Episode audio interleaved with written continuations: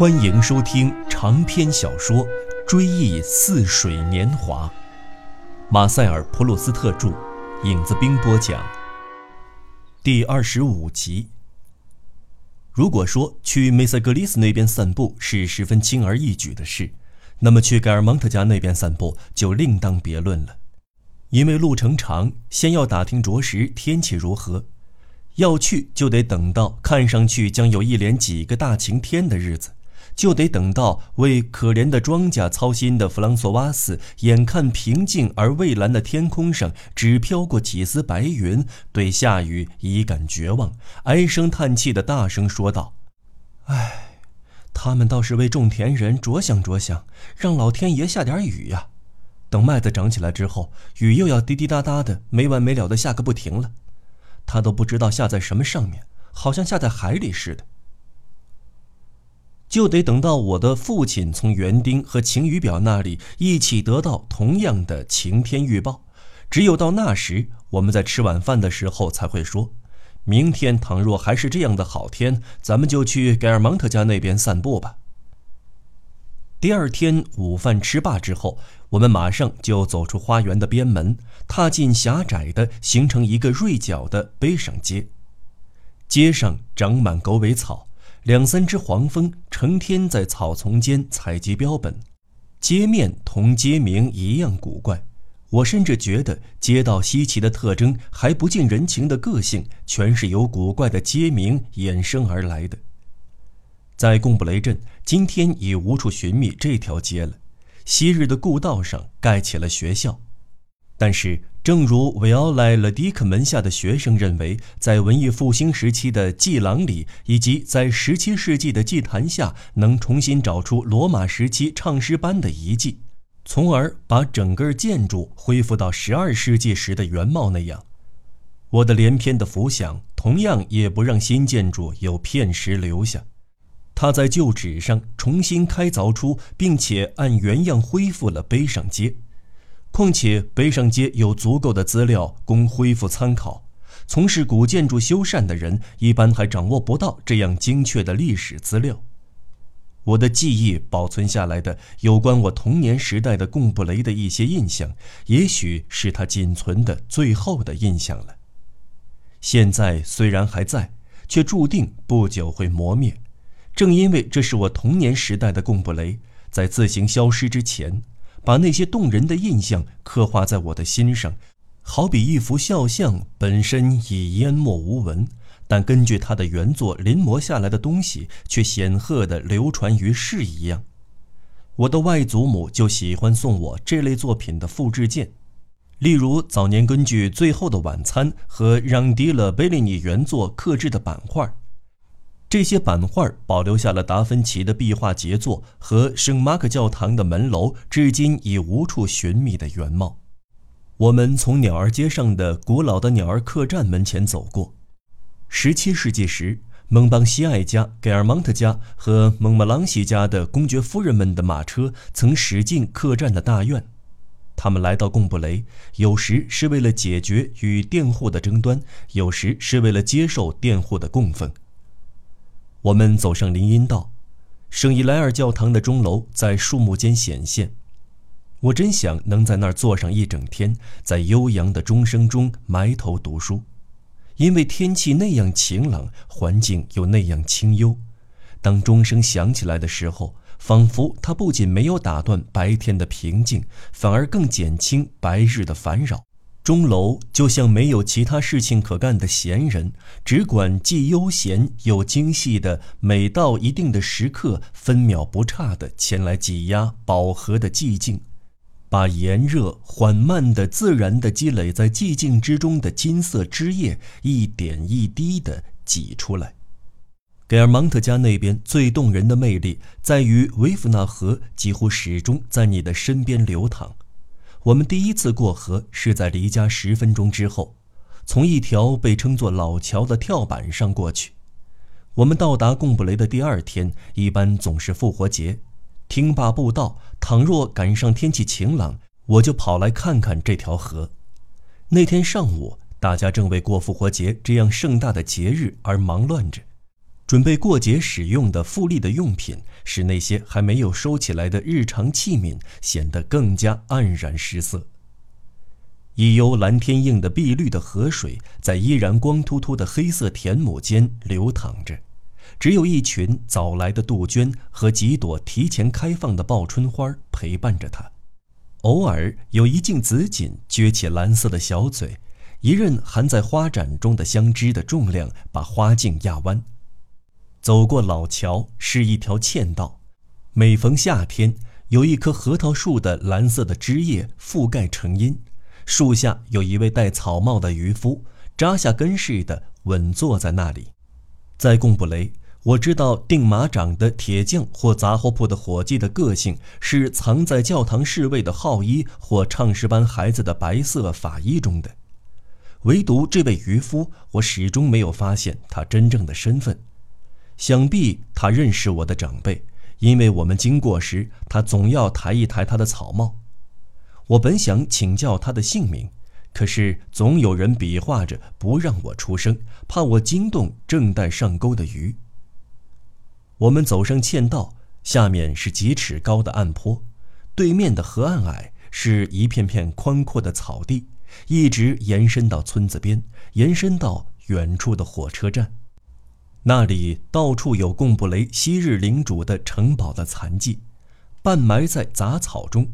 中世纪时，维夫纳河是贡布雷抵御盖尔芒特的贵族首领和马丁威尔的神父们进犯的天堑。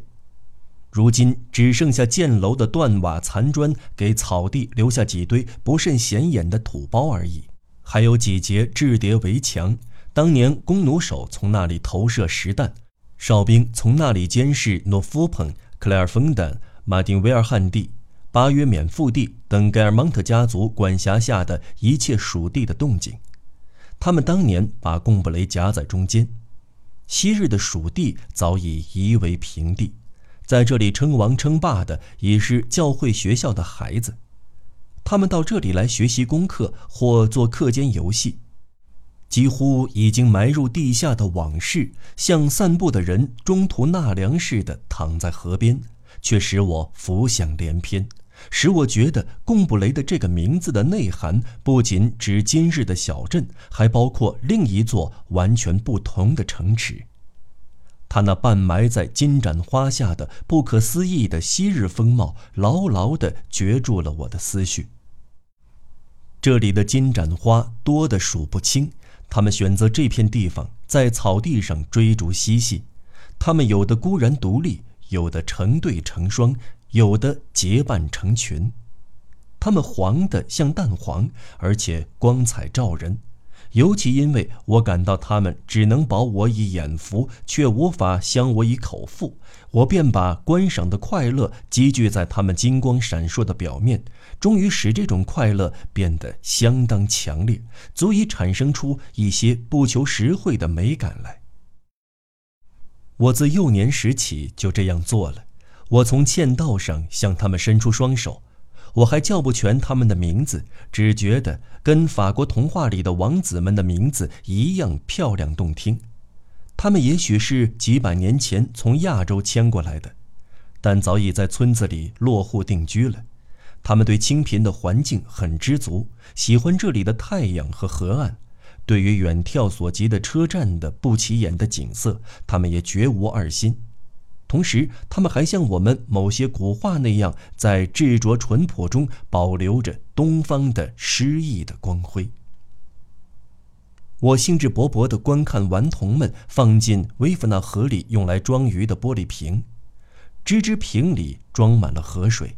河水又把瓶子紧紧裹住，它们既是四壁透明的，像是由一种凝固的清水做成的容器，同时又是沉浸了一个更大的、由流动着的晶体做成的容器里的内容。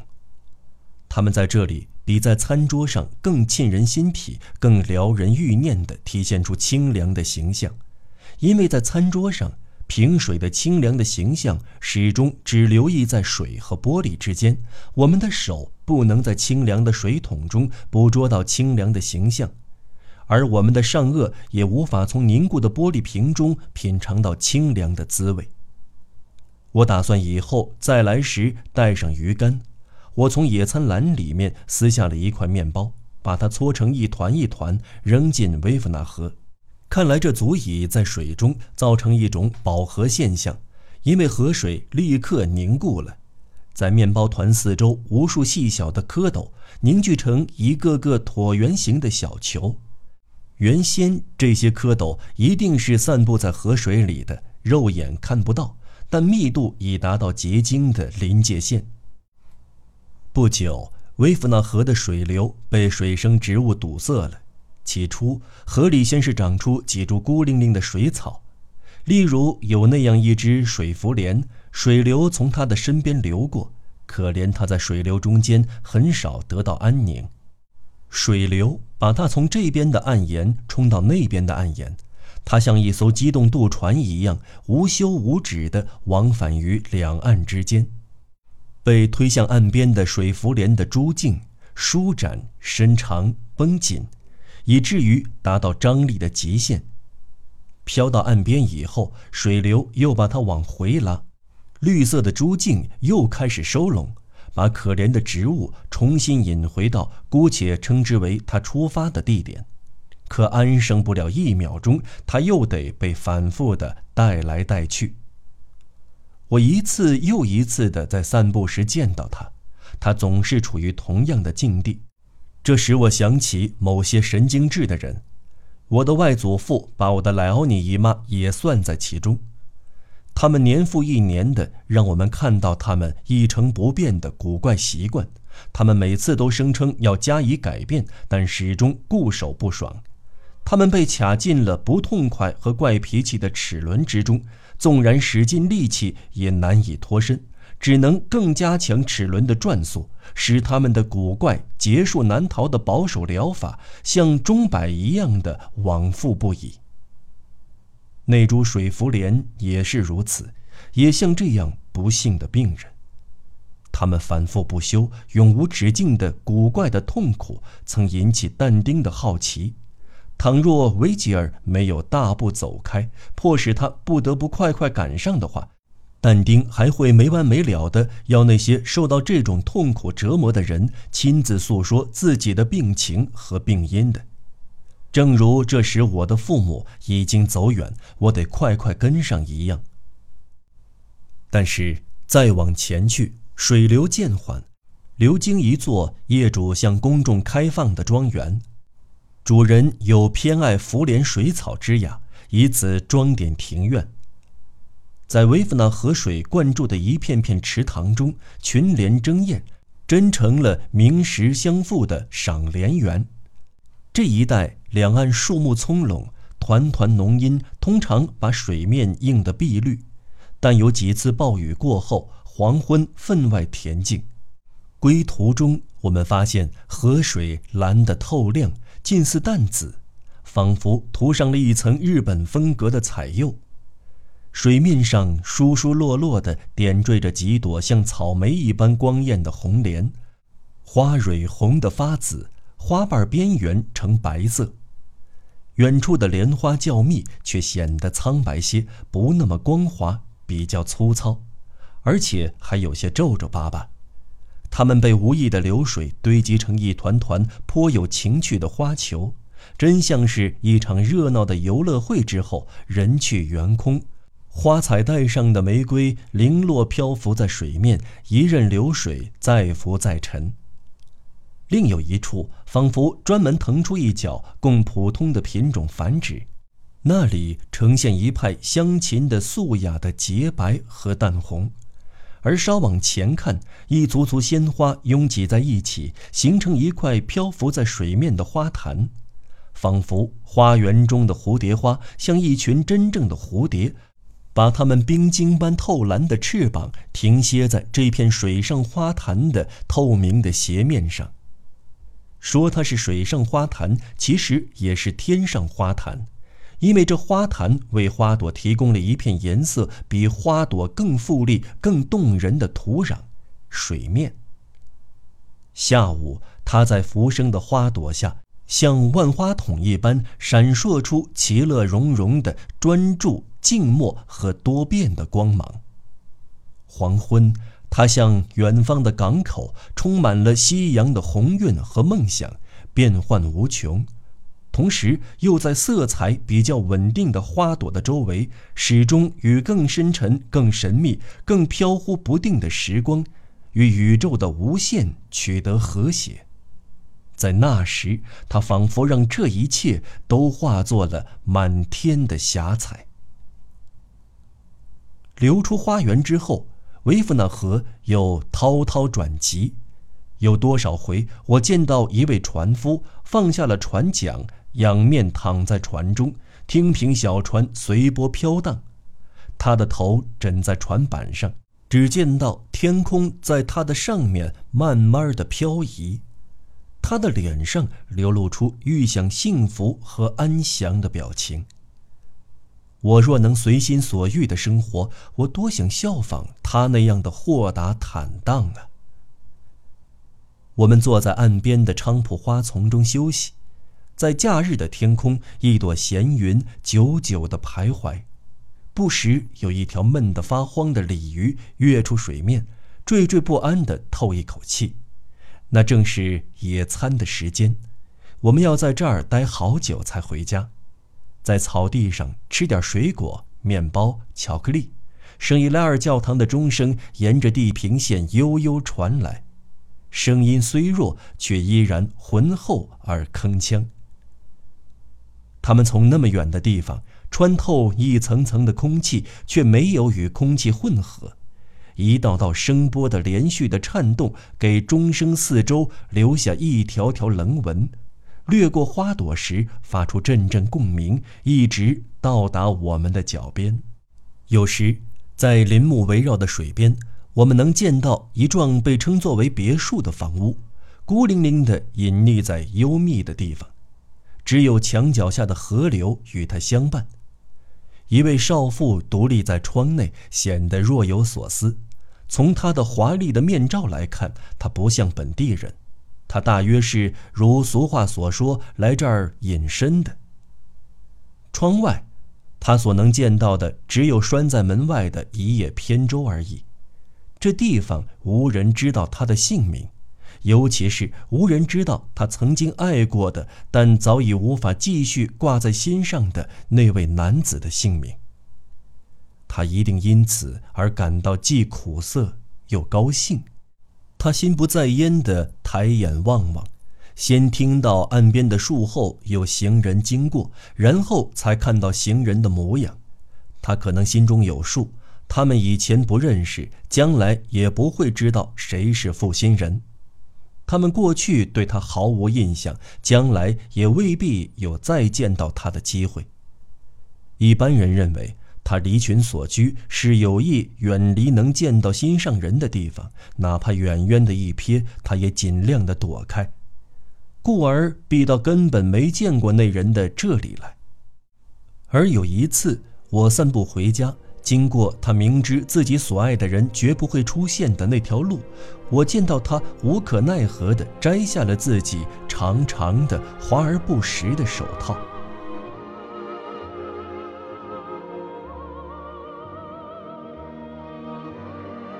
好了，朋友们，本期节目就为您先播讲到这里，我们下期节目再见。